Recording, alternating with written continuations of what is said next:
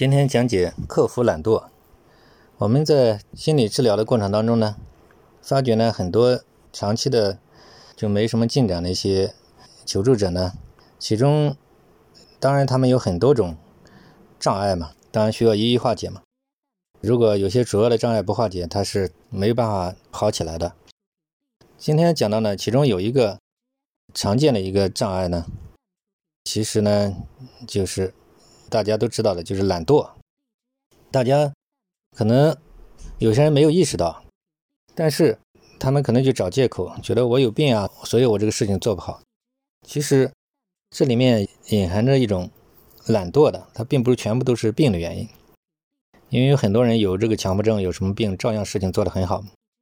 所以说，这个曾国藩讲过一句话很有道理，他说：“古今之。”庸人皆以一惰字而致败，就是说，从古到今的这种生活上这种失败者呢，他们呢平庸，觉得自己没钱或者觉得自己没什么没福报没成功，其实呢就是他认为的一个重要的原因呢，他认为他们的主要的原因都是因为懒惰，因为一个惰字而导致失败。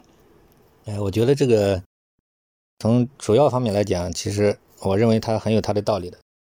那么你看，我们讲这个成功者都晓得叫这个勤奋出贵族嘛。我们中国古人讲勤奋节俭，基本来讲就是你没有大福报也有小福报，没有大成就也有小成就。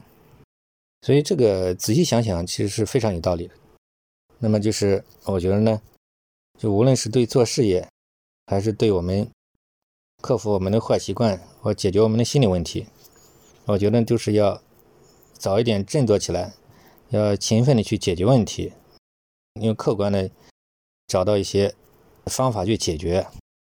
在生活上，在做事业上，还各个种事情上，我认为要戒除这个懒惰的坏习惯。我认为这一点确实是很重要的。